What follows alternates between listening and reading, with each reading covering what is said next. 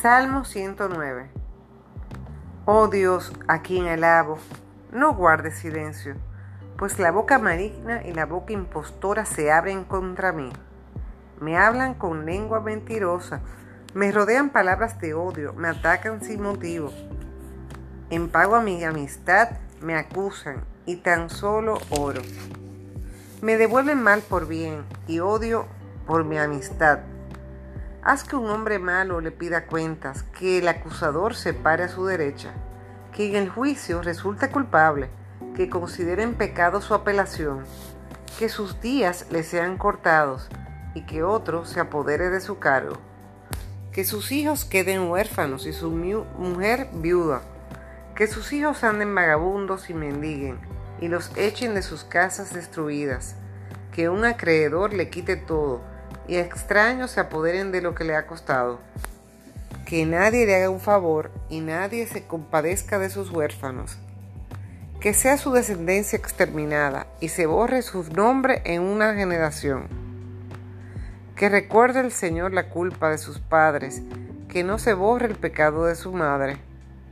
Que estén siempre presentes ante el Señor que borre de la tierra su memoria, pues nunca se acordó de ser amable, persiguió al pobre y al desvalido, y hasta la muerte al hombre de triste corazón. Ya que amó la maldición, que con él se quede, no quiso la bendición, que lo abandone. Se puso la maldición como su ropa, que le penetre hasta el fondo como el agua, y le cale como aceite hasta sus huesos.